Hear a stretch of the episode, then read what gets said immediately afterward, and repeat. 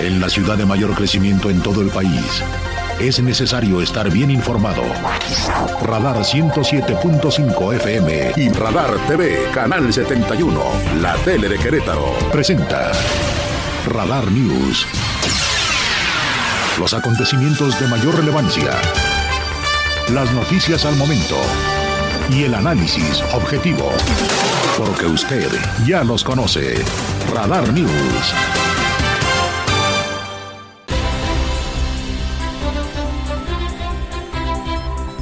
¿Cómo están? Muy buenas tardes, la una y unos cuantos segundos en la capital queretana. Desde aquí, soy Andrés Esteves y les saludo con muchísimo gusto, junto a un gran equipo de compañeros y compañeras. Ya por estos lares, Lina Salinas, hola de nuez, dijo el clásico Regina, el Pirro, en fin, todo mundo listos para esta entrega de la segunda de Radar News. Hoy con lo más destacado de la jornada este día que, entre otras cosas, le comparto. El presidente confirmó que los exámenes forenses identificaron el cuerpo de José Noriel Portillo, alias el Chueco, presunto asesino de los dos padres jesuitas en la Sierra Tarahumara hace cosa de nueve meses y de dos civiles más que murieron en ese acontecimiento que se imputa a este sujeto que alguien, no sabe quién, mató y dejó o asesinó igual allá en Sinaloa. Esto dijo el presidente. Bueno, este, miren, se confirmó que sí es José Noriel Portillo Gil, una persona que encontraron eh, muerta en Choy, Sinaloa, una eh, comunidad rural. Ya se confirma por los estudios. Me acaban de pasar la información. Y ayer fueron los jesuitas los que lamentaron que esta persona haya sido asesinada que no la hubieran atrapado las autoridades y en su caso juzgaran. Y señalaban contundentes y directos como son los jesuitos, los jesuitas que pues evidentemente el problema de la inseguridad no está resuelto, ni la justicia se aplicó en este caso para que pues nadie se vaya a poner por ahí la medallita el día de mañana o pasado mañana. Eso lo dijeron ayer los jesuitas. Hoy la diócesis de la Sierra Tarahumara señala que la muerte de este señor no frena la violencia en la zona serrana de Chihuahua ni en el país. Esta lamentablemente continuará con la muerte de una persona, desgraciadamente, no se frena el dolor por tantas víctimas de la violencia y la situación tan difícil y preocupante que estamos viviendo, donde no solamente en la sierra, sino en todo el país seguimos preocupados por la impunidad y por la falta del Estado de Derecho en nuestra sociedad, indica el vocero de este órgano religioso.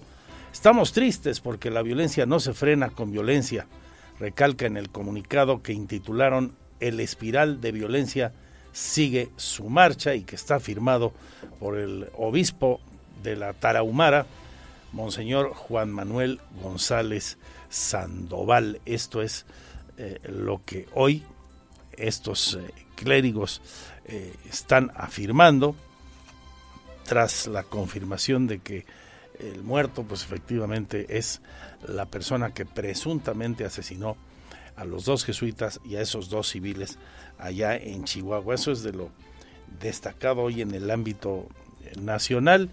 El presidente también se dio tiempo hoy de nuevo para volver a cargar contra el Poder Judicial o buena parte del mismo.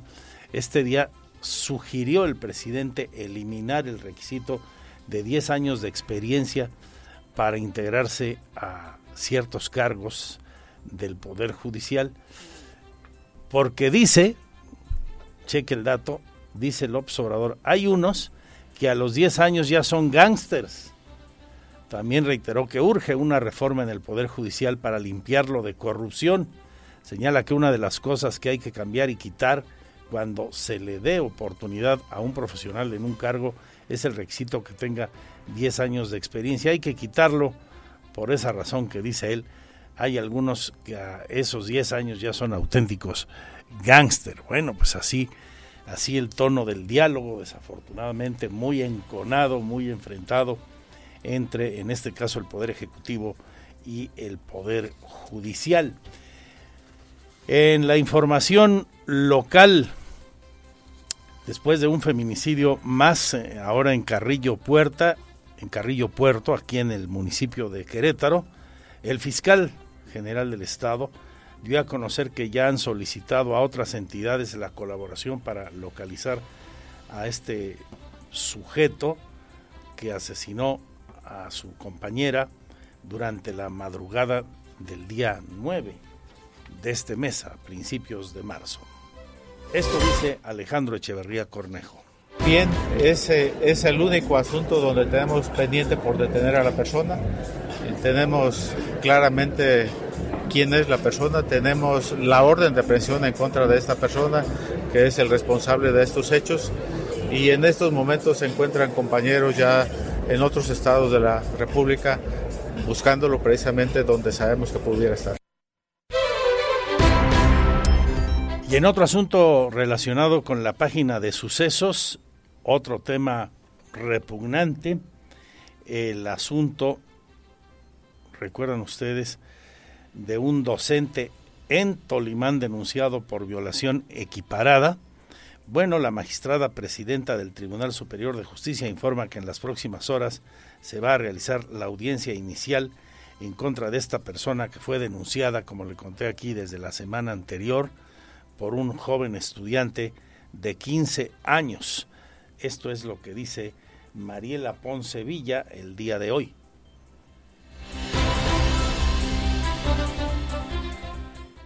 Así es, eh, ahí fue una modificación de medida cautelar que resultó procedente y por eso está enfrentando, el proceso continúa, pero sigue su proceso en libertad.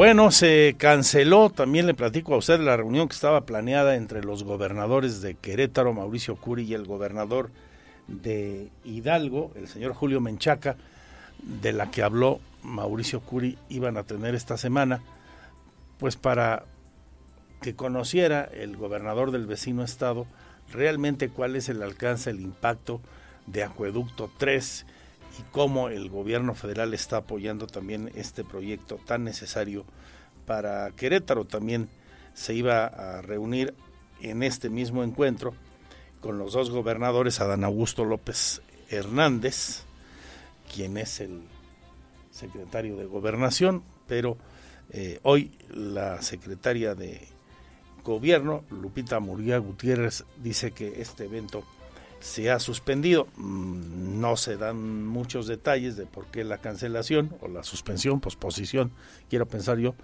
pero pues todo me indica que debe ser a causa de el contagio del COVID que padece Mauricio Curi desde hace dos días, como él mismo compartió en su cuenta de Twitter.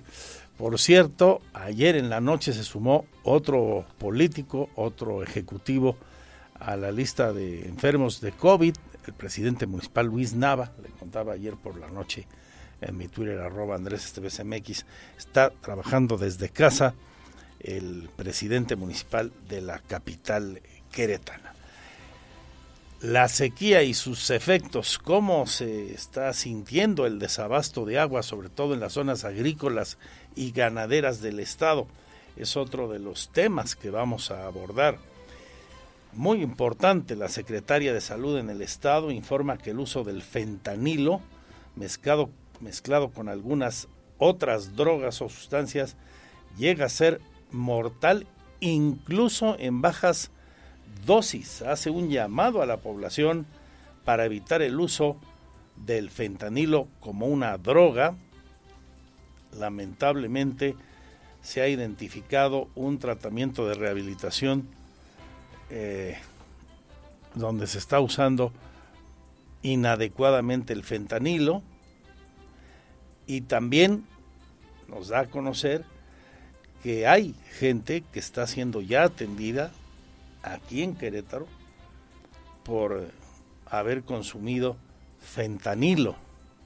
Hace un llamado a los padres de familias, ojo papás, mamás, amigos, hermanos, hace un llamado a todos a estar atentos sobre los síntomas que estas personas presentan cuando se están eh, medicando con fentanilo o están tomando de manera irregular, dicho de otra forma, el fentanilo.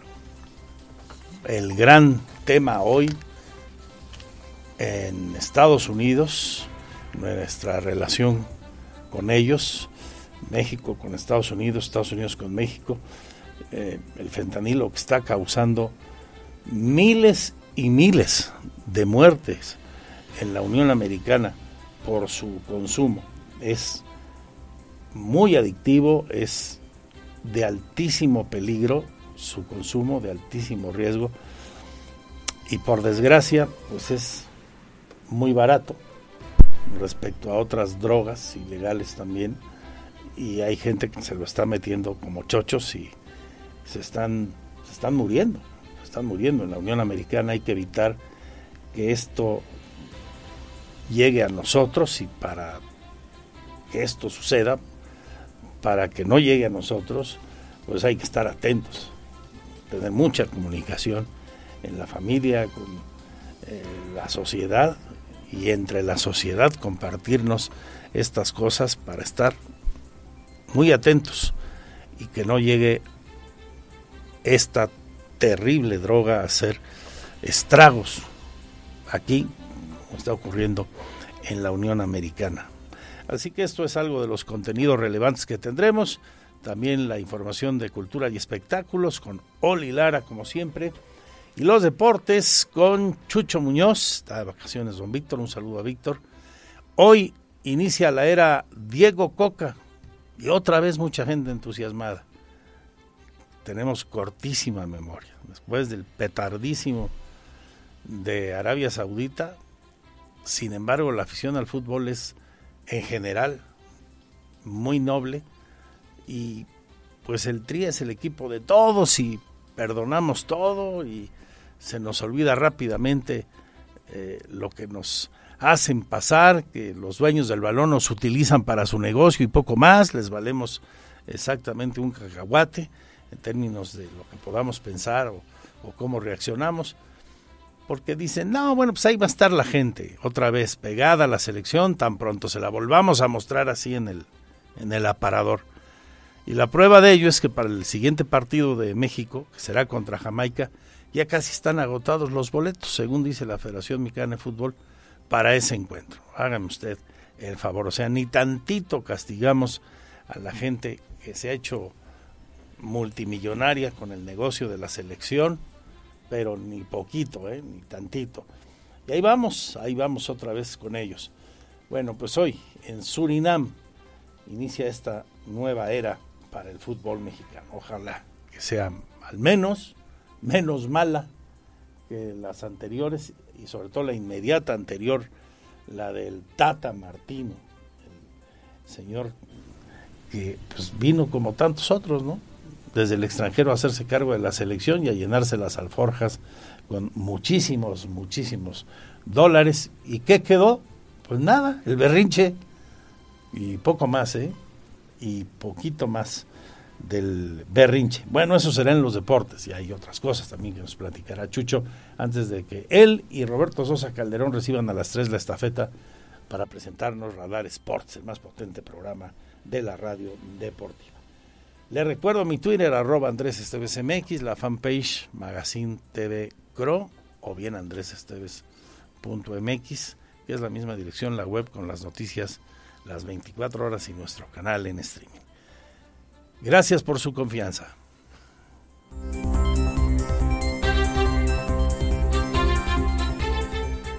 Porque siempre estamos cerca de ti. Síguenos en nuestras redes sociales. En Facebook, Radar News Querétaro. En Instagram, arroba Radar News 1075 FM. En Twitter, arroba Radar News 1075. Radar.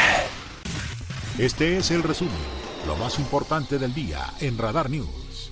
Es presentado por los más exquisitos platillos de comida tradicional mexicana de restaurante Hacienda Los Laureles.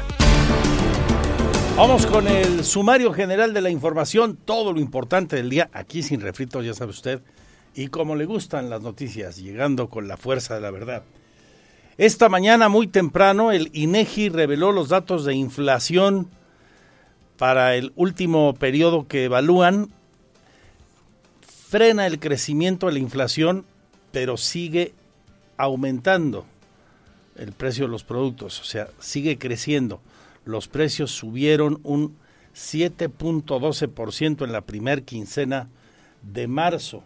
Se desacelera un poquito más incluso de lo que esperaban los economistas a principios de marzo, pero sigue alta, sigue arriba. ¿Y qué puede pasar con esto? Bueno, pues eh, ya se está pronosticando, como ayer adelantábamos, que la próxima semana que se reúna el Banco de México para determinar las tasas de interés, estas se vuelvan a incrementar y alcancen otro tope histórico. Recordar que ayer la Reserva Federal de los Estados Unidos aumentó en punto 25% su tasa de referencia allá en Norteamérica. Entonces, con este dato hoy de la inflación, eh, pues todo hace suponer a los expertos que pudiéramos tener otra alza la semana que entra. Vamos a, esperar. Cifras eh, desestacionalizadas eh, del INEGI indican que la inflación subyacente, que excluye a los elementos volátiles como los combustibles, se va al 8.15% anual. Es menor que la lectura anterior que era del 8.25%. Las mercancías, los alimentos eh, que más subieron de precio fueron los procesados, las bebidas y el tabaco. Aumentaron 13.20% anual y las mercancías no alimenticias solo aumentaron el 6.94%. Son los datos más eh, relevantes que destacamos aquí de este amplio informe que hoy publica el INEGI muy temprano. Así que atentos y cuidado con el dinero de plástico que se verá afectado muy seguramente, de por sí ya están muy altas las tasas, ¿no? Pero se verá afectado quizá la próxima semana por un nuevo incremento. Por lo pronto habrá que esperar. En la mañanera, el presidente, además de comentar lo que les decía a usted hace un ratito, de que pide sugiere se elimine el requisito de 10 años para eh, llegar a ciertas responsabilidades en el Poder Judicial, porque dice que algunos a los 10 años ya son auténticos gángsters, y de que confirmó que el cuerpo encontrado en Sinaloa sí es el del Chueco, presunto asesino de los jesuitas en la Sierra Tarahumara de Chihuahua hace nueve meses y de dos civiles más.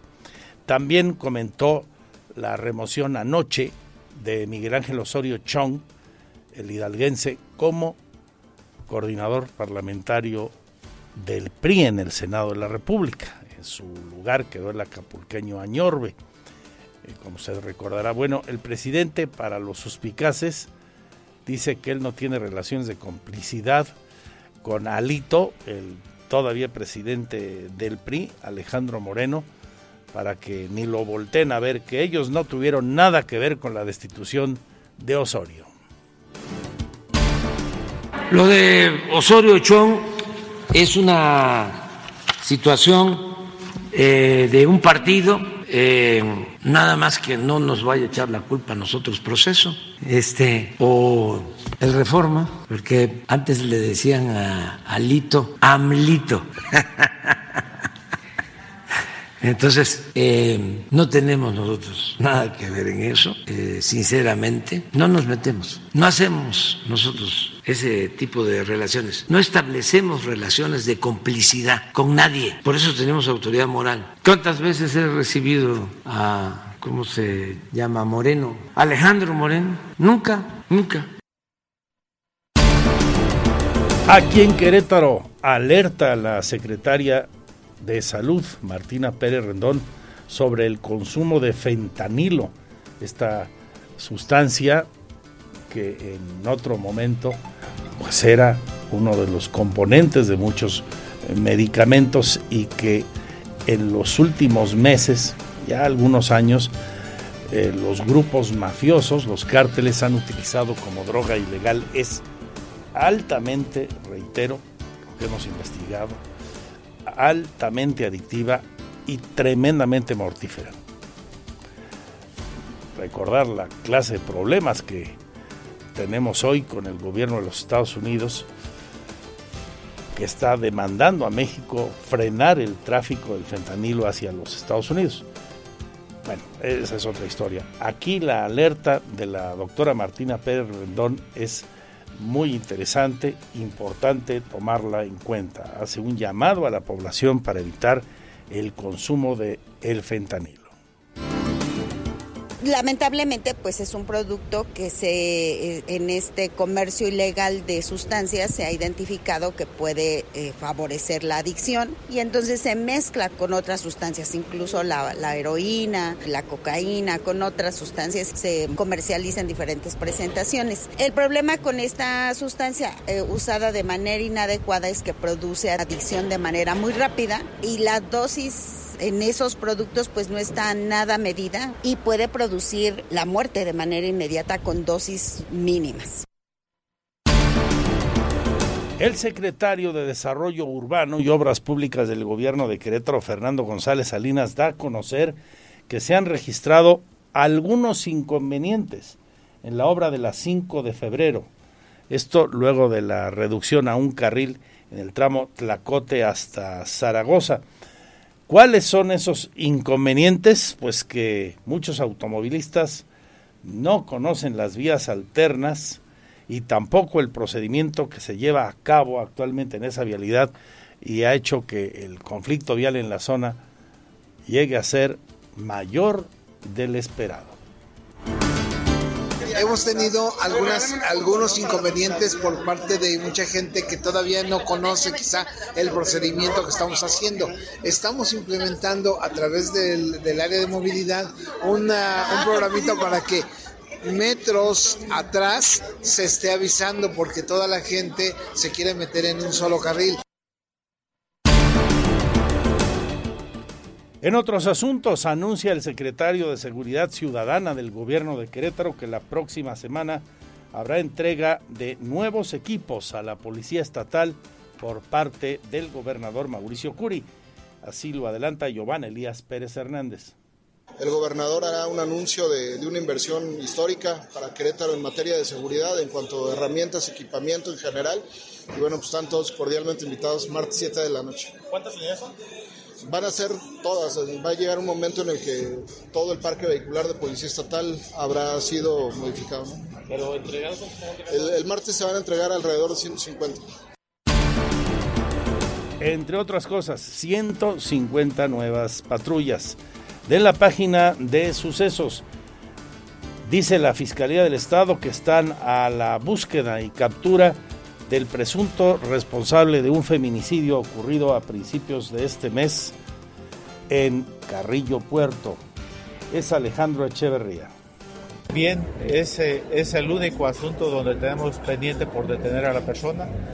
Tenemos claramente quién es la persona, tenemos la orden de presión en contra de esta persona, que es el responsable de estos hechos, y en estos momentos se encuentran compañeros ya en otros estados de la República buscándolo precisamente donde sabemos que pudiera estar. Se va a realizar ya la audiencia inicial contra el docente que en Tolimán está denunciado por violación equiparada, un tema que le presentamos aquí desde la semana anterior, una denuncia realizada por un joven de 15 años, estudiante de una telesecundaria es la presidenta del Tribunal Superior de Justicia que nos da el detalle, Mariela Poncevilla. Fiscalía, quizás se haga el día de hoy, en el transcurso del día les podemos informar. No sé qué vayan a solicitar, pero lo que soliciten tenemos que actuar de inmediato de acuerdo a los plazos del código. Por ejemplo, si nos pidieran una audiencia para orden de aprehensión, se tiene que programar dentro de las 24 horas a que lo soliciten. Si tuviéramos una judicialización con detenido, es decir, control, se tiene que atender de inmediato. La misma doctora Ponce revela que se confirma que la defensa del sujeto acusado de matar a una mujer eh, de nombre Natalie en Huimilpan en octubre del año pasado sigue su proceso ahora en libertad, el proceso por el delito de homicidio culposo, luego de que su defensa obtuvo una modificación de la medida cautelar. Así es, eh, ahí fue una modificación de medida cautelar que resultó procedente y por eso está enfrentando, el proceso continúa, pero sigue su proceso en libertad.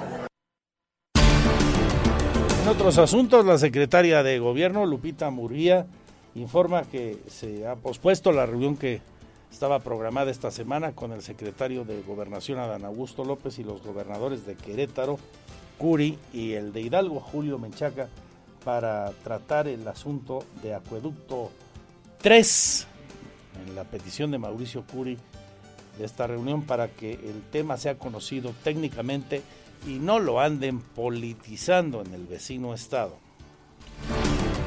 Esta reunión era en el marco de la CONAGO, a donde asistía el secretario de Gobernación y el gobernador de Hidalgo. Eh, en razón de que el gobernador tiene COVID, no asistió a la reunión de CONAGO y estaremos viendo en las agendas del propio secretario de Gobernación y del gobernador de Hidalgo el poderlo reagendar. La rectora Teresa García Gasca da a conocer que mañana se va a llevar a cabo el foro Perspectivas sobre las humanidades, ciencias, tecnología e innovación. Se van a escuchar propuestas sobre la Ley General de Humanidades. Este foro es convocado por la máxima casa de estudios. Será de las 12 del mediodía en adelante en el auditorio Fernando Díaz Ramírez, ahí en CEU, en el Cerro de las Campanas. Se podrá seguir a través de las redes sociales de la UAC. Entonces, en este sentido, nuestra universidad ha organizado un foro para el día de mañana, en donde hemos alcanzado una muy buena convocatoria. Eh, y este foro que estará centrado en, dos puntos principales, pero en realidad serán cuatro temáticas que ahorita la doctora Silvia les va a comentar, eh, en, en, donde hemos concentrado, digamos, estos siete puntos que hemos definido como imprescindibles, serán, serán debatidos, serán tocados, discutidos, charlados, platicados en un, en un espacio eh, cómodo, abierto, por eh, legisladoras, legisladores y también por académicas y académicos de la región, con, la intención pues justamente de tener este, eh, esta oportunidad y de escuchar las diferentes opiniones. Entonces mañana a las 12 del día en el auditorio Fernando Díaz Ramírez vamos a tener este, este evento. Alerta por la sequía nuevamente. Hoy lo hace la Comisión Nacional del Agua. Fíjese usted, hay en el estado cuatro presas secas, totalmente vacías.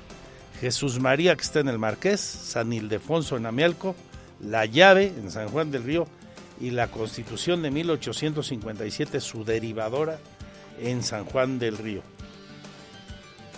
De las 26 principales presas del estado, el nivel de agua pluvial que contienen en este momento es de solo el 13%, uno de los más bajos de toda la historia.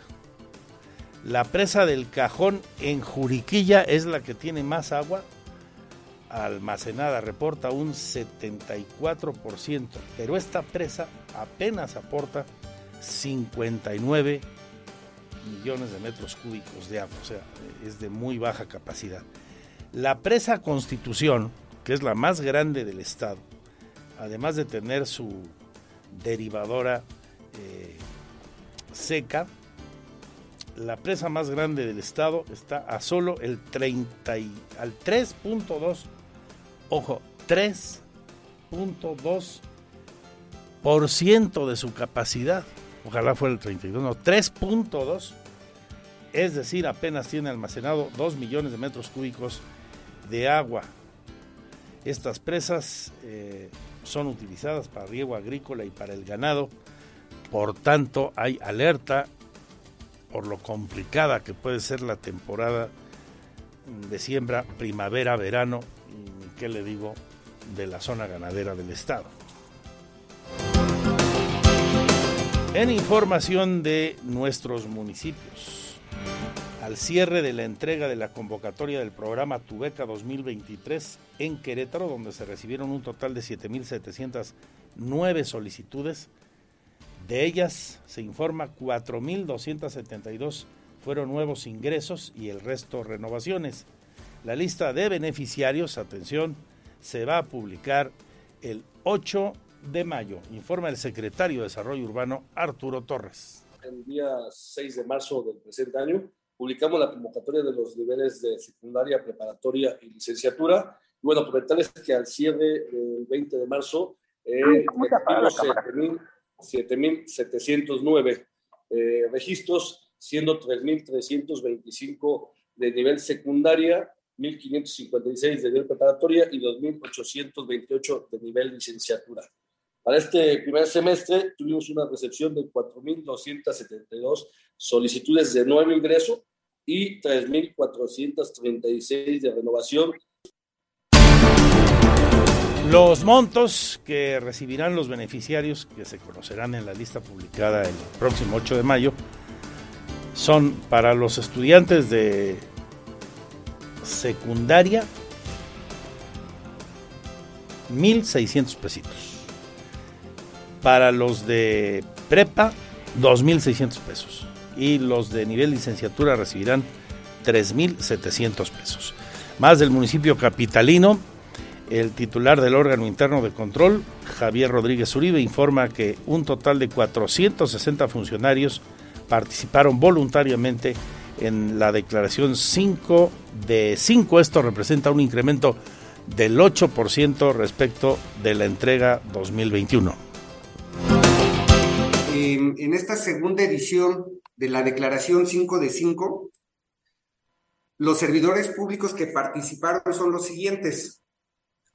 El presidente municipal, desde luego, Luis Bernardo Nava Guerrero, 15 integrantes del ayuntamiento, 13 secretarios, 3 subsecretarios, 9 titulares de entidades, 13 secretarios técnicos, 236 directores y coordinadores, y 170 eh, jefes de departamento. De esta manera, un total de 460 personas servidoras públicas participaron voluntariamente en este ejercicio. En la información regional, tras el asesinato ayer de Alejandro Camacho Escobar, subsecretario de la Secretaría de Seguridad Ciudadana del vecino estado de Guanajuato, eh, un hecho que ocurrió en la carretera Puentecillas, cerca del cerezo de aquel lugar en Guanajuato, y luego de que se dieran a la fuga los presuntos asesinos hacia la comunidad de Molineros, en el vehículo en el cual emboscaron al servidor público del vecino estado. Bueno, hoy el alcalde de Guanajuato informa que hay ya líneas de investigación muy concretas con los compañeros de Así Sucede Guanajuato, el equipo de Pepe Mesa. Voy hasta allá con Fabián Vargas. Tras el asesinato del subsecretario operativo de seguridad de la capital, Alejandro Camacho, el alcalde de Guanajuato, Alejandro Navarro Saldaña, informó que ya existen algunas líneas de investigación, luego de que el municipio captó el ingreso de las camionetas que participaron en el homicidio a través de las cámaras de videovigilancia. Navarro Saldaña añadió que se está trabajando de la mano con la Fiscalía General del Estado y con el secretario de Seguridad, Álvaro Cabeza de Vaca, para ubicar a los responsables y llevarlos ante la justicia. El presidente comentó que el mando fue atacado con armas de fuego largas por el rumbo de Puentecillas por los ocupantes de una camioneta Honda Pickup con vidrios polarizados y con placas de la UCD. El presidente de Guanajuato recordó al subsecretario de Seguridad Ciudadana como un hombre íntegro e incorruptible, padre de familia y dedicado a los temas de seguridad pública desde hace muchos años. Añadió que en la capital, con el trabajo, se han molestado intereses de grupos delictivos y recordó que todavía la semana anterior hubo detenciones importantes la camioneta con los agresores, los asesinos, se da a la fuga por el rumbo de Puentecillas, abandonan ahí la camioneta, unos corren de los que iban al interior de la camioneta y los otros se suben en una pick al parecer color roja. Ya hay algunos videos, algunas líneas de investigación. Desde que entran las camionetas al municipio, sabe usted que tenemos algo de tecnología con las cámaras y con los arcos. Y de ahí a la madrugada, pues hemos tenido algunos avances en estos temas y vamos trabajando de la mano de el presidente municipal de Guanajuato añadió que es necesario seguir trabajando con la sociedad para evitar que la mafia siga envenenando a la población con las drogas y cometiendo hechos delincuenciales. Informó para Así Sucede Fabián Vargas. Los deportes, por supuesto, también con Chucho Muñoz, Oli Lara y Cultura y Espectáculos y mucho más hasta las 3. Quédese con nosotros. Hoy en la reflexión y el análisis, Jaime Septién Crespo, uno de los periodistas más valorados del país, entrevistas y, mucho, mucho más. Siga aquí. Mi Twitter arroba Andrés MX. Gracias por estar con nosotros.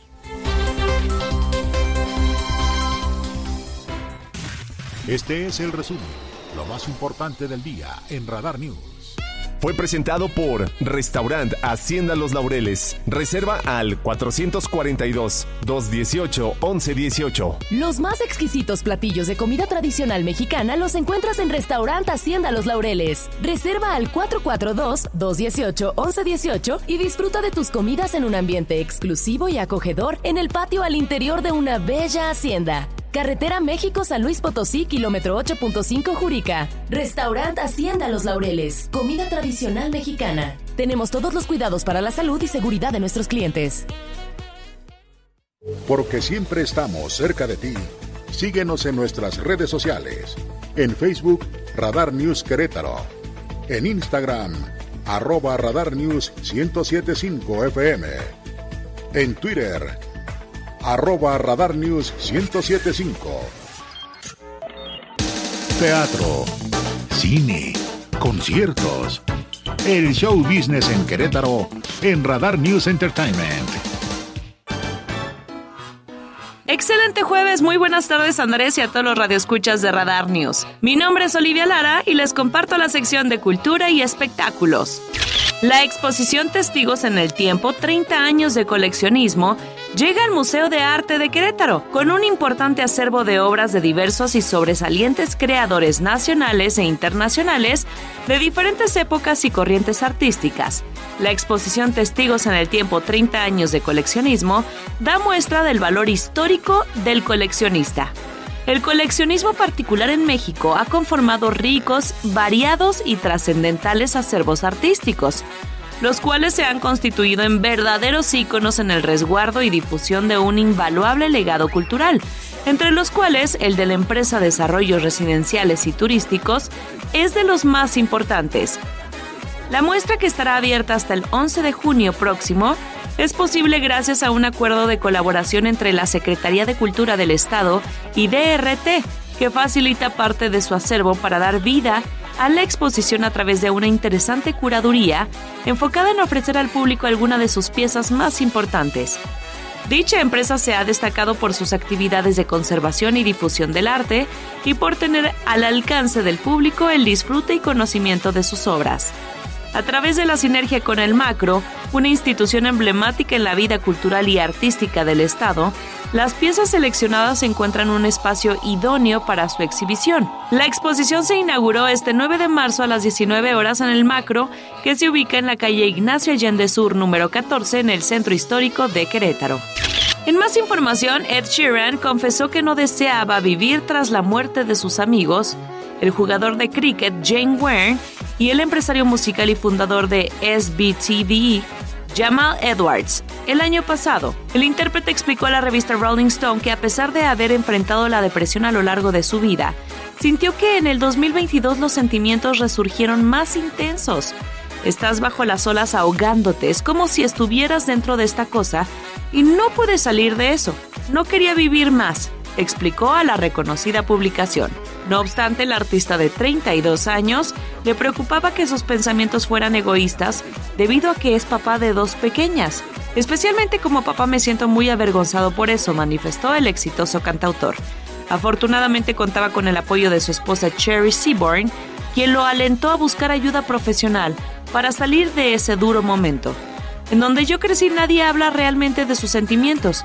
La gente en Inglaterra piensa que ir a un terapeuta es algo extraño. Creo que es muy útil poder hablar con alguien y simplemente desahogarse y no sentirse culpable por desahogarse, declaró. Cabe señalar que poco después de la muerte de Edwards, a la esposa de Ed le diagnosticaron un tumor estando embarazada, por lo cual tuvo que esperar al nacimiento de su segunda hija, Júpiter, para ser operada con éxito. Te sientes tan impotente, no hay nada que puedas hacer al respecto, recordó Sheeran. Por último, Museo de Arte de Querétaro te invita a visitar la exposición Selvas, Brumas y Mares, retrospectiva homenaje a Tania Con en la que se muestran obras plásticas vivas y energéticas de la pintora nacida en 1935 en Praga, capital de la entonces Checoslovaquia. A través de su obra, la artista traslada al espectador al corazón emotivo de las selvas mexicanas, a mares con aguas azules profundas y a la esencia del viento. Si bien Kohn nació en Praga, a temprana edad se mudó a Ecuador y posteriormente a Israel, y en 1961 se instaló en México, Realizó sus estudios en Estados Unidos, Suiza y Francia. Expuso en al menos 400 muestras internacionales, incluidas diversas bienales entre las que destacan el Palacio de Bellas Artes en la Ciudad de México. La Secretaría de Cultura del Estado pone al alcance del público el disfrute y conocimiento de las obras de CON a través de la sinergia con El Macro, una institución emblemática en la vida cultural y artística de la entidad. Permanecerá en el macro hasta el 16 de junio próximo. El recinto se ubica en la calle Allende Sur número 14 en el centro histórico de Querétaro. Esto fue todo en Cultura y Espectáculos. Buen provecho, excelente tarde y hasta mañana. Radar Sports en Radar News.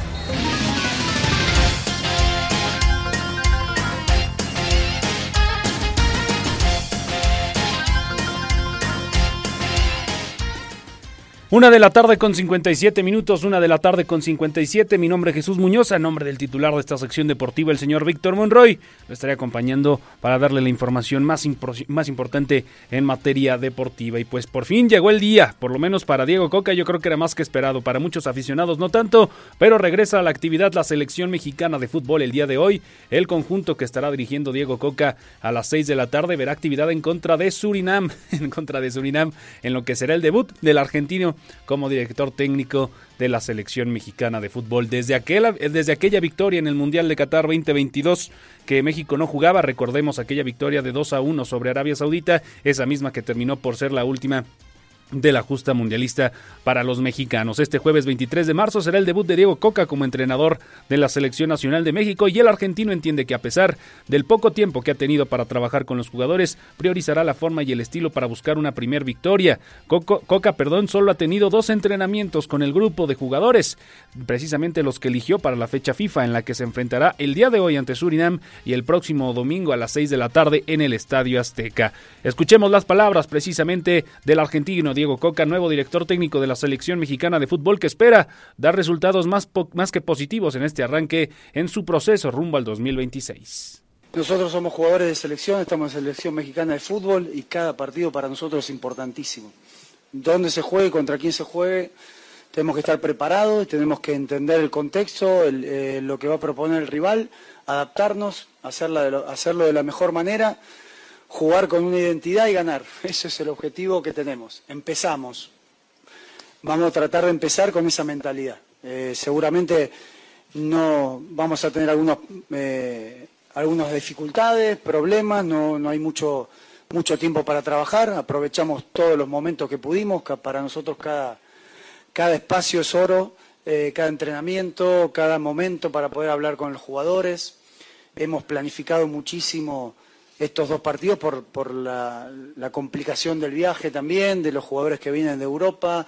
Hay jugadores que los he saludado y me he ido y nada más. Hay algunos que han llegado recién ahora, eh, pero no son excusas. Por su parte, otro de los que habló y que esperábamos también sus declaraciones fue Santiago Jiménez. Santi Jiménez, el bebote canterano de la máquina celeste del Cruz Azul, o el día de hoy gran figura del Feyenoord, que ha tenido grandes actuaciones precisamente con el conjunto de aquel viejo continente y en donde mencionó, y yo creo que hablaba, es lo que pensábamos muchos, mencionó que él esperaba, él tenía la esperanza de estar en Qatar 2022 y yo opino lo mismo, por lo menos muchos aficionados pensábamos que iba a ir a Qatar porque era uno de los, era el mejor, ¿sí o no, Pirro? Era el mejor en ese momento, goleador en el Feyenoord, bien salió bien de Cruz Azul, con una buena actitud, pero no, prefirieron llevar al naturalizado Funes Mori, que nada más lo fueron a exhibir, prefirieron llevar a Raúl Jiménez, que venía de una lesión de dos meses, y pues para consecuencia lo que sucedió. Pues bueno, Santiago Jiménez dijo que él esperaba, tenía la ilusión de ir a Qatar a 2022, sin embargo espera tener nuevas oportunidades y sobre todo nuevos bríos rumbo al Mundial del 2026. El día de hoy espero que sea titular ante Surinam y ver la cualidad que tiene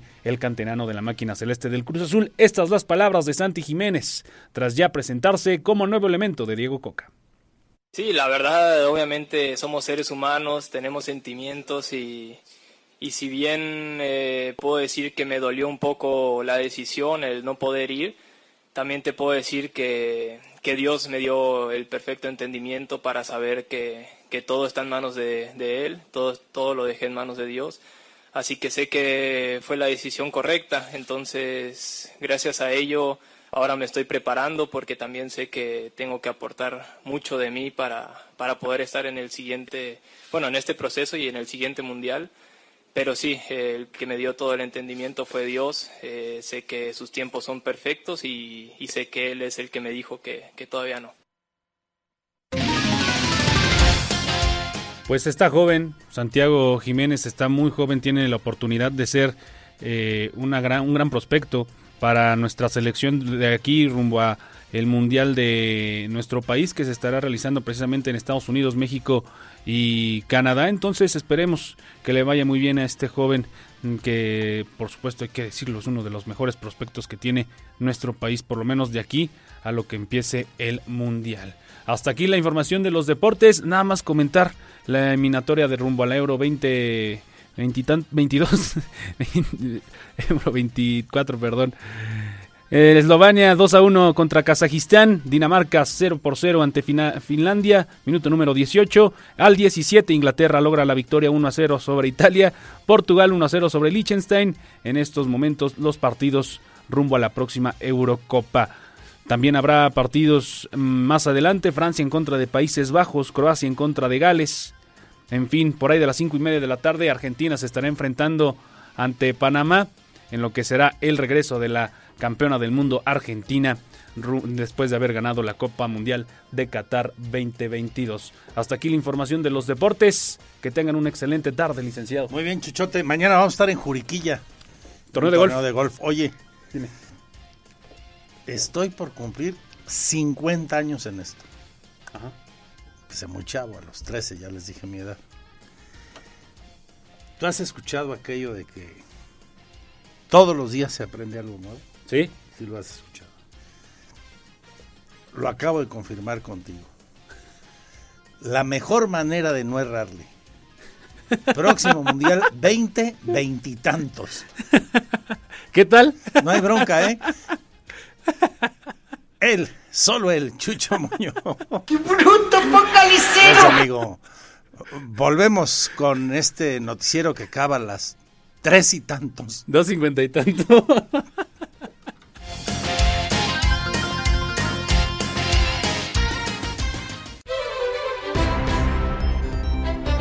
Dos de la tarde con diez minutos.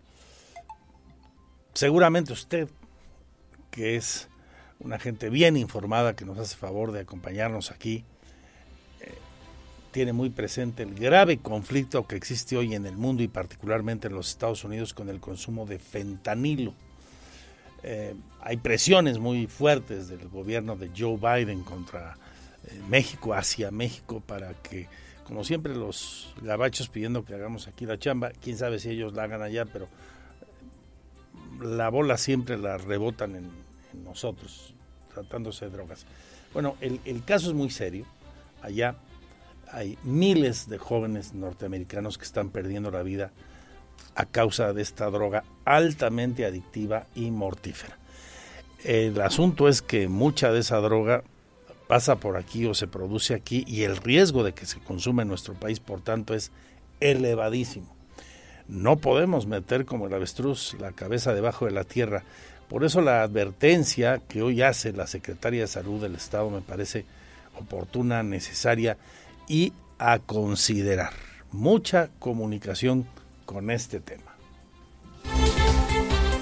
La secretaria de Salud en el Estado, la doctora Martina Pérez Rendón, informó que el uso del fentanilo mezclado con algunas otras drogas o sustancias puede ser mortal en bajas dosis, por lo que hizo un llamado a la población para evitar su consumo. El fentanilo, recordó la doctora, es un medicamento que bien utilizado ayuda a controlar dolores, sobre todo en procedimientos quirúrgicos o personas con enfermedades crónicos. Por ejemplo, cáncer terminal. Es mucho más potente que la morfina, pero esta se lleva bajo prescripción médica y solo un anestesiólogo la puede recetar. Sin embargo, y lamentablemente, se vende en el mercado negro.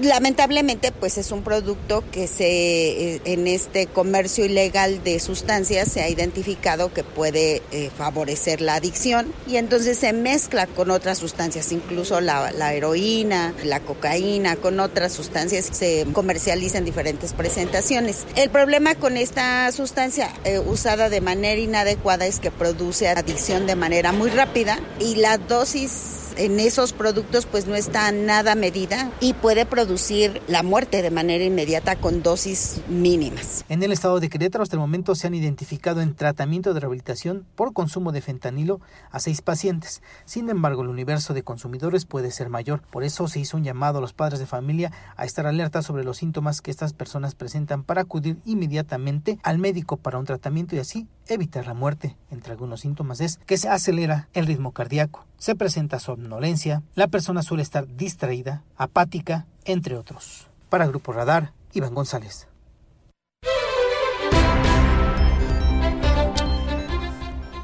Mucho cuidado, pues.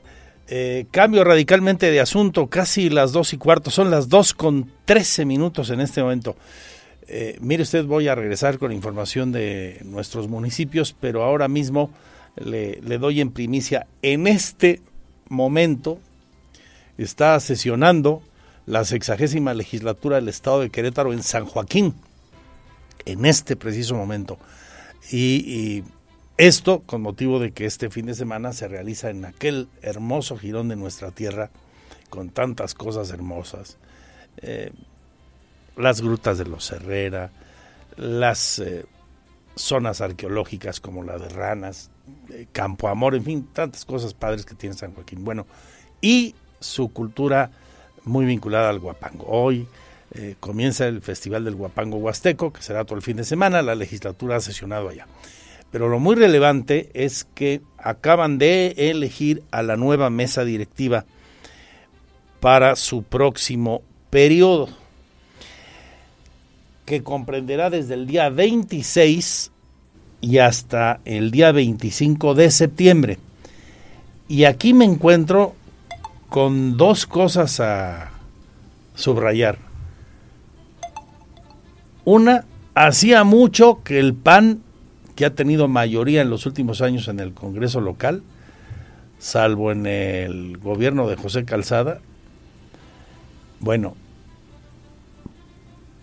entre comillas, le presta la presidencia a alguien no panista.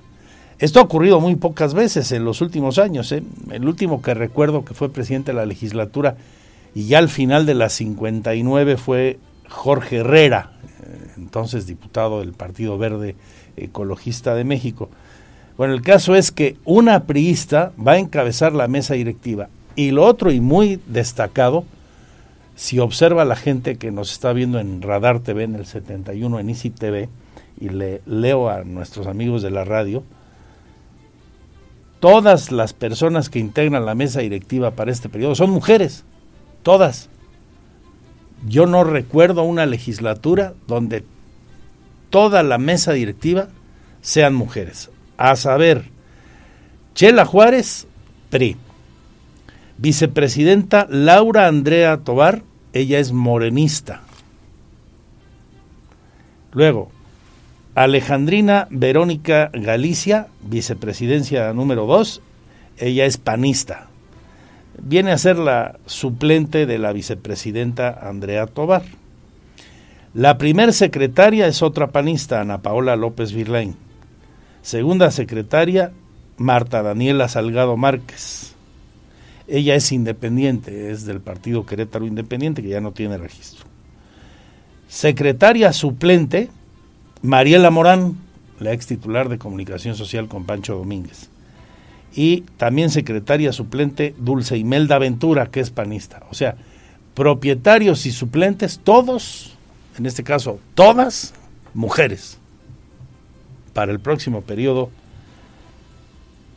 que comprende desde el día veintitantos, ¿no? Dijera Chuchote, hasta el 25 de septiembre. Pues muy bien. La mujer empoderada son mayoría en la legislatura, ya lo sabemos, y empoderándose, empoderada en el Congreso.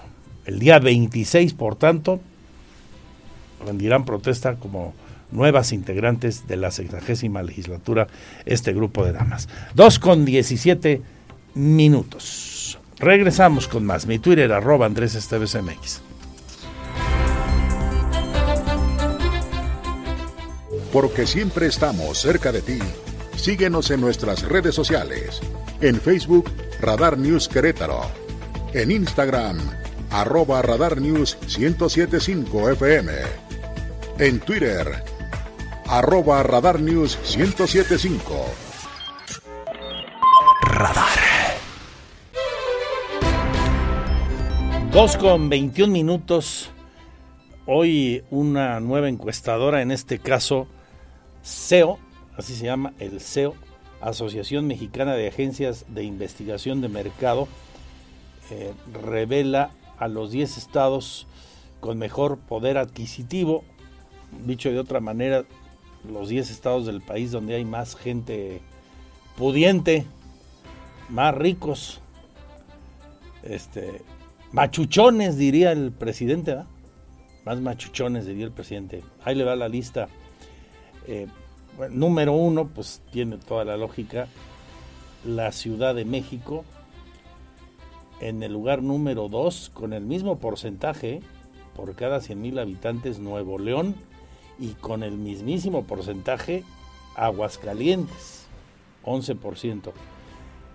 Luego viene Sonora, cuarto sitio, 10%. Y con el mismo porcentaje, en el top 5, Querétaro.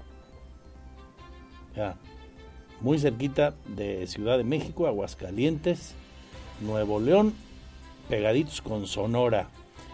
Eh, luego atrás en el sexto sitio la Baja California Sur, luego sigue Chihuahua, Coahuila, que está en el octavo, el noveno es Sinaloa y el décimo es Colima. Esos son los 10 estados.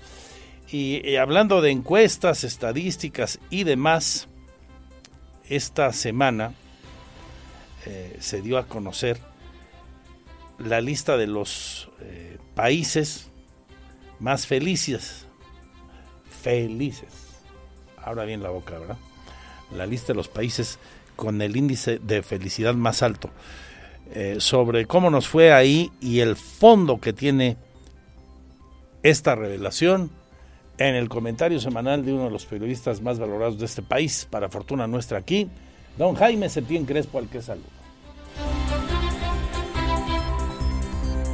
La opinión Radar News.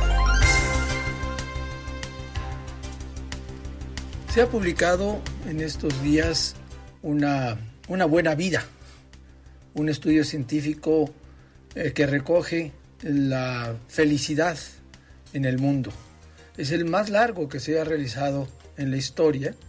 Fue iniciado justamente en 1939, cuando comenzó la Segunda Guerra Mundial por la Universidad de Harvard y hasta 2022, lo cual ha permitido pues varias generaciones buscar la felicidad en varias generaciones y que respondieran a la pregunta ¿qué nos hace felices? Todo el mundo pensamos que lo que nos hace felices es hacernos rico, volvernos famosos. Sin embargo, estas mismas personas que en 2007 el 76% de los millennials entrevistados sobre sus, objetivos en la vida fueron en primer lugar hacerse ricos y en segundo lugar volverse famosos, siendo ya adultos, al responder de nuevo a la pregunta en 2017, el deseo de ser famosos había descendido ya en la lista mientras el dinero seguía siendo una, eh, un tema importante. Sin embargo, algunos ya querían aspirar a una carrera profesional de éxito, pero muchos entrevistados eh, relacionaban la felicidad con una, vida sin deudas. Llegar a este deseo tras haber ambicionado ser rico refleja todo un baño de realidad. En realidad no nos hace felices solamente tener el dinero, sino nos hace felices justamente las relaciones íntimas. Eh, compartimos la mayor parte de nuestras alegrías y nuestras tristezas con los seres más íntimos. Tenemos compañeros con los que interactuamos de forma frecuente a partir de intereses compartidos y buscamos ser buenos con los demás, siendo puntuales en, buscar sus relaciones. La verdad es que este informe sobre la felicidad pues encuentra muchas, desde luego, muchos objetivos diferentes en todo el mundo. Y esto se, mm, liga con también el reciente, muy reciente informe, eh, que es un informe, por cierto, anual de los países más felices del mundo. de nueva cuenta, Finlandia es el país más feliz del mundo en 2000, para 2023 y Costa Rica es el país más feliz de Latinoamérica. Si usted está preguntándose dónde anda México, pues México no está dentro de los primeros 10 países del mundo, ni dentro de los primeros 20, ni dentro de los primeros 30. O sea, no estamos felices, felices, felices, ¿no? Sino que México es el número 36 en el mundo en, el rango, este, el índice de, felicidad, que bueno, no viene al caso ahorita eh, platicar cuál es el, el modelo, pero la verdad es que Costa Rica sigue dando de qué hablar para, para, América Latina, es el país más feliz de América Latina. Después le sigue Uruguay, número 28 mundial. Chile es más feliz que México, con el número 35. Y pues no estamos muy lejos de, de Nicaragua, que Nicaragua anda en el número 40, Panamá el 38, Brasil el 49, El Salvador 50, los argentinos en 52 y los hondureños en el lugar 53.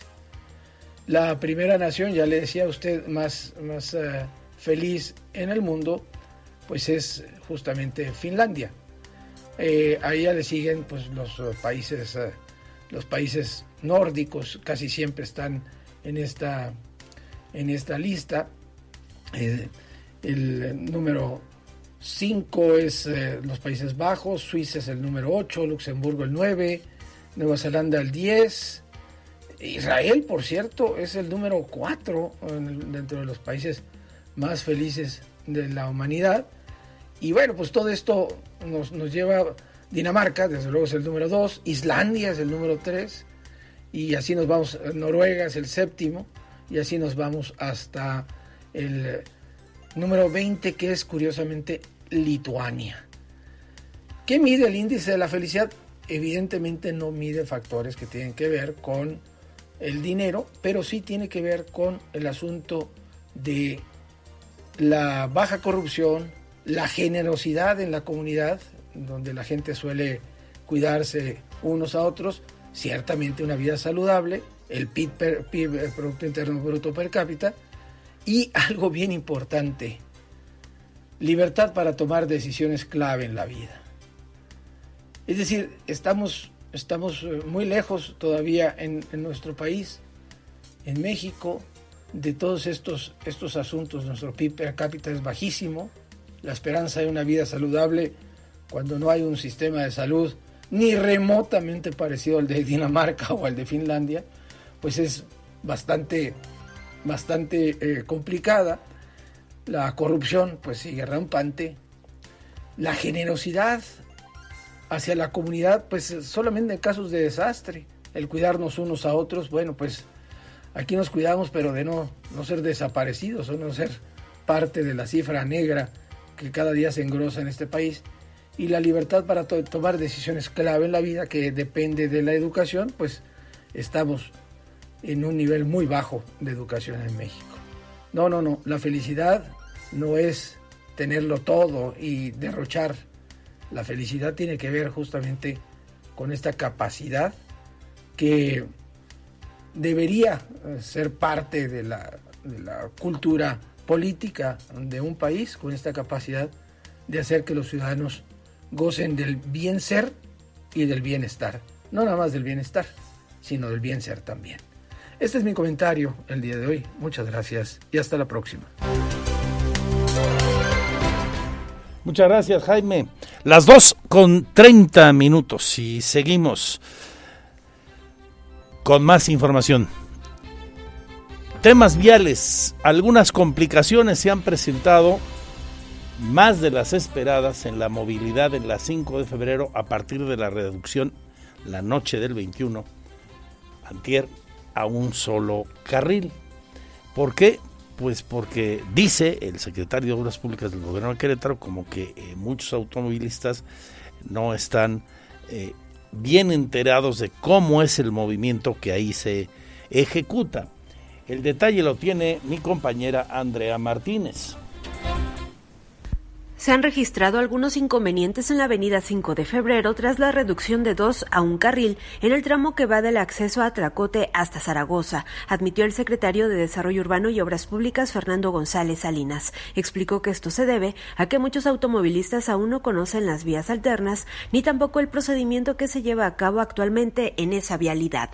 Hemos tenido inconvenientes por parte de mucha gente no conoce quizá el procedimiento que estamos haciendo. Estamos implementando a través del, del área de movilidad una, un programita para que metros atrás se esté avisando porque toda la gente se quiere meter en un solo carril. González Salinas agregó que a través de los agentes de movilidad se ha implementado una estrategia en la que metros antes del acceso a Tlacote avisan a los conductores sobre la reducción de este carril. El titular de la Secretaría de Desarrollo Urbano y Obras Públicas recordó que Avenida de las Torres es la vía alterna, la cual señaló que no ha registrado un tránsito vehicular pesado hasta el momento. Para Grupo Radar, Andrea Martínez. Así que a tomarlo en cuenta, por favor. Le recuerdo mi Twitter, arroba Andrés Esteves MX. Al volver, le damos seguimiento al deplorable asunto denunciado la semana anterior y del cual le di aquí cumplida información y le damos seguimiento el caso de un maestro denunciado en una escuela de Tolimán por presunto abuso sexual en su modalidad de violación equiparada. Entre otras cosas, también hay noticias buenas.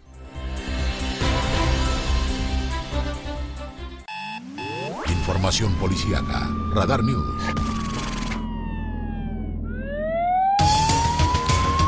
Le damos seguimiento informativo a una denuncia que le dimos aquí en primicia la semana anterior, presentada por un jovencito y su familia, un chico de 15 años, estudiante de una escuela telesecundaria en Tolimán, una denuncia contra uno de sus mentores por presunta violación equiparada. Ya están eh, con la carpeta de investigación abierta las autoridades. Nos platica la magistrada presidenta del tribunal, la doctora Mariela Poncevilla. En próximas horas se realizará la audiencia inicial en contra del docente del municipio de Tolimán, que fue denunciado por un estudiante de 15 años de edad por el delito de violación equiparada, informó la magistrada presidenta del Tribunal Superior de Justicia, Mariela Ponce Villa. De esta manera explicó que aún no hay una fecha para la audiencia inicial, pero que esperarán la solicitud de la Fiscalía General del Estado para que el imputado sea vinculado a proceso se haga el día de hoy. En el transcurso del día les podemos informar. No sé qué vayan a solicitar, pero lo que soliciten tenemos que actuar de inmediato de acuerdo a los plazos del código. Por ejemplo, si nos pidieran una audiencia para orden de aprehensión, se tiene que programar dentro de las 24 horas a que lo soliciten. Si tuviéramos una judicialización con detenido, es decir, control, se tiene que atender de inmediato. Por su parte, el fiscal general del Estado, Alejandro Echeverría Cornejo, informó que después del aseguramiento del maestro por parte de la Policía Municipal de Tolimán y tras el inicio de la carpeta de investigación que iniciaron por el delito de violación equiparada, se solicitó al juez de control la orden de aprehensión, la cual fue ejecutada. Hay que recordar que un estudiante menor de 15 años, inscrito en la telesecundaria Felipe Carrillo Puerto de la comunidad de Casablanca en el municipio de Tolimán, denunció el pasado 21 de marzo que fue víctima de abuso sexual por parte de un docente, hecho ocurrido en un espacio ajeno al plantel escolar. Para Grupo Radar, Andrea Martínez. Y las autoridades de la Fiscalía están informando hoy que ya buscan en otros estados a un prófugo de la justicia presunto responsable de un feminicidio ocurrido aquí en el municipio de Querétaro, en la delegación Felipe Carrillo Puerto, el pasado día 9 de este mes.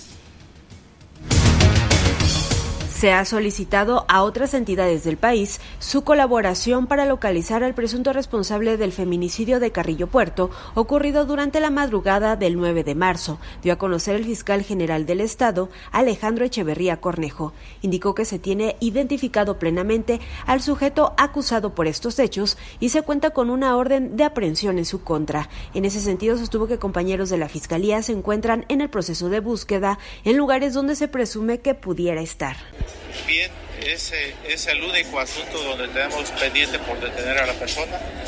Tenemos claramente quién es la persona, tenemos la orden de presión en contra de esta persona, que es el responsable de estos hechos, y en estos momentos se encuentran compañeros ya en otros estados de la República buscándolo precisamente donde sabemos que pudiera estar. Hay que recordar que este feminicidio se registró en la colonia Carrillo Puerto, en donde dicho sujeto hirió con arma blanca a su pareja sentimental, para posteriormente prenderle fuego en el interior de la vivienda donde habitaban. Para Grupo Radar, Andrea Martínez. Dos con 42 minutos, cambiamos de asunto. Vamos con noticias de nuestros municipios. Aquí en Querétaro se da a conocer que el 8 de mayo se publicarán las listas de los beneficiarios del nuevo programa Tubeca, el Tubeca 2023. Señor Payán. Al cierre de la convocatoria del programa Tubeca 2023, donde se recibieron un total de 7.709 solicitudes, de las cuales 4.272 son de nuevo ingreso y 3.436 de renovación. La lista de beneficiarios se publicará el próximo 8 de mayo, informó el secretario de Desarrollo Humano y Social del municipio de Querétaro, Arturo Torres Gutiérrez. El día 6 de marzo del presente año publicamos la convocatoria de los niveles de secundaria, preparatoria y licenciatura. Y bueno, comentarles que al cierre del 20 de marzo eh, 7.709 eh, registros, siendo 3.325 de nivel secundaria, 1.556 de nivel preparatoria y 2.828 de nivel licenciatura. Para este primer semestre tuvimos una recepción de 4.272 solicitudes de nuevo ingreso y 3.436 de renovación los montos para entregar a los beneficiarios serán de 1.600 pesos para estudiantes de secundaria, 2.600 pesos a nivel preparatoria y 3.700 para nivel de licenciatura. Informó que se tienen programadas las fechas de entrega a los estudiantes el próximo martes 23 de mayo a nivel preparatoria y la sede será el 8. El miércoles 24 de mayo también para preparatoria en la Prepa Norte de la UAC. El sábado 27 de mayo estudiantes de licenciatura y preparatoria en la Unidad Deportiva José Fortís de Domínguez y el próximo lunes 29 de mayo en el Auditorio José Fortís de Domínguez. Para Grupo Radar, Alejandro Payán. Y atención al sector de los restauranteros y similares, eh, recordemos que la Secretaría de Salud en el Estado en este momento está percibiendo, solo apercibiendo a los lugares eh, donde eh, se venden alimentos y bebidas y está prohibido, entre otros sitios, fumar. No hay sanciones aún, no han multado a nadie. Lo harán, han advertido, a partir del próximo mes de abril. Bueno, a propósito de esto, la CANIRAC, la Cámara de Restaurantes y Alimentos Condimentados, sigue a la espera de la resolución del amparo que promovieron para que puedan seguir teniendo espacios destinados a los fumadores. Se espera que dentro de un mes, integrantes de la Cámara Nacional de la Industria de Restaurantes y Alimentos Condimentados Canirac aquí en Querétaro ya tengan una respuesta de los amparos que interpusieron en contra de la ley antitabaco, comentó Rosalinda Hernández, presidenta de este grupo, donde el 40% de los agremiados decidió interponer este recurso. Pusieron sobre la mesa ya los que quisieron este, actuar sobre un amparo. Bueno, el que nos está ayudando es nuestro abogado, el licenciado Calixto de Santiago, que es el que tenemos en la, en la Cámara. Y pues como bien sabes, fueron amparos individuales y pues están gestionando. Eh, yo creo que ya en un mes estaremos dando respuesta de cómo nos ha, nos ha ido. Bueno, mira, alrededor del eh, somos del, el gremio alrededor de un poquito más de 300. Todos esos se pusieron ahí en la mesa y los que quisieron entrar fueron como uh, un 50%, eh, como un 40%. Una de las principales molestias de los comercios que integran esta Cámara es que se hizo una inversión a los espacios para que los comensales pudieran consumir productos del tabaco en ellos. Sin embargo, la nueva ley federal lo prohíbe, aunque sea un lugar abierto. Rosalinda Hernández especificó que los amparos son individuales para que en cada caso se pueda evidenciar la inversión hecha. Asimismo, calculó que desde este decreto que está vigente se pudieron medir pérdidas de alrededor un 30%. Y debido a que amparos a nivel federal han funcionado, la Canirac mantiene la esperanza que haya una resolución en favor de ellos. Para Grupo Radar, Diego Hernández. Y tenemos mucho más. Y nos quedan 13 maravillosos minutos para seguirle informando. Mi Twitter arroba Andrés Esteves MX.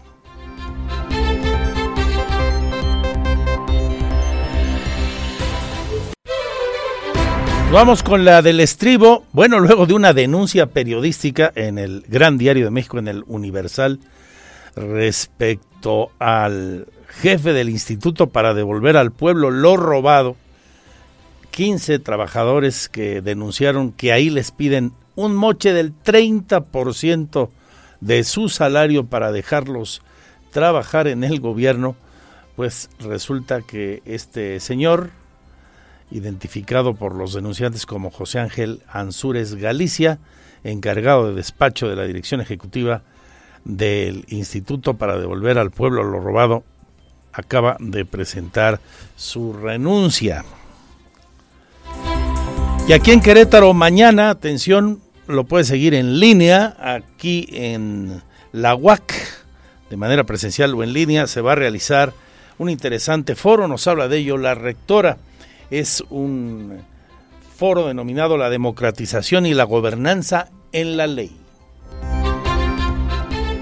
La rectora de la UAC, Teresa García Agasca, ya a conocer que mañana se llevará a cabo el foro Perspectivas sobre las humanidades, ciencias, tecnologías e innovación, la democratización y la gobernanza en esta ley, para escuchar diferentes propuestas sobre la Ley General de Humanidades. Este foro es convocado por la máxima casa de estudios del Estado de 12 a 14 horas en el auditorio Fernando Díaz Ramírez y será compartido a través de redes sociales. Entonces, en este sentido, nuestra universidad ha organizado un foro para el día de mañana en donde hemos alcanzado una muy buena convocatoria. Eh, y este foro que estará centrado en, dos puntos principales, pero en realidad serán cuatro temáticas que ahorita la doctora Silvia les va a comentar, eh, en, donde hemos concentrado, digamos, estos siete puntos que hemos definido como imprescindibles, serán, serán debatidos, serán tocados, discutidos, charlados, platicados en un, en un espacio eh, cómodo, abierto, por eh, legisladoras, legisladores y también por académicas y académicos de la región, con la, con intención pues justamente de tener este, eh, esta oportunidad y de escuchar las diferentes opiniones. Entonces mañana a las 12 del día en el auditorio Fernando Díaz Ramírez vamos a tener este, este evento. Dijo que los académicos han dado seguimiento a este proceso y confirmaron que en esta última iniciativa no se cumple la opinión que se ha vertido en los diferentes foros que se han realizado para discutir los puntos de esta ley que no corresponden a lo que necesita desde la academia a nivel interinstitucional. Dentro de los participantes confirmados están el diputado federal Brasil Alberto Acosta Peña, la diputada federal Paulina Guado Romero, el senador Alfredo Botello Montes, el senador Jorge Ramírez Marín, el diputado Ignacio Loyola Vera, el diputado Rubén Ignacio Moreira, el diputado María Alberto Rodríguez Carrillo, el diputado Juan Carlos Romero Hicks y la diputada local Andrea Tobar, además de diversos académicos y especialistas. Para Grupo Radar, Alejandro Payán. Y nos vamos con uno de los grupazos que va a estar el sábado en Son de Paz en el regreso del público a los grandes espectáculos en el Corregidora, el regreso de la gente al Mundialista, ahí donde han estado algunos tan grandes como Rod Stewart o El Sol, Luis Miguel, entre otros, ¿no? Juanga estuvo alguna vez ahí también, claro, Juan Gabriel, lo puso hasta el cepillo también. Bueno, la Adictiva, Poder del Norte, La Santanera, este, Cecilia Ross y Mercurio, Mercurio entre otros. Va para allá, va para ti. Venga. Cinco primeras llamadas al 238-3800. Pases dobles. Cinco primeras llamadas. Pases dobles. 238-3800 picancero y ahí está Andreita esperando o el 4217, extensión 4217. O en el WhatsApp 442-592-1075 de radar. nombre de mis compañeros y compañeras, gracias por su confianza una vez más a esta segunda Radar News. Salud y suerte, adiós, adiós.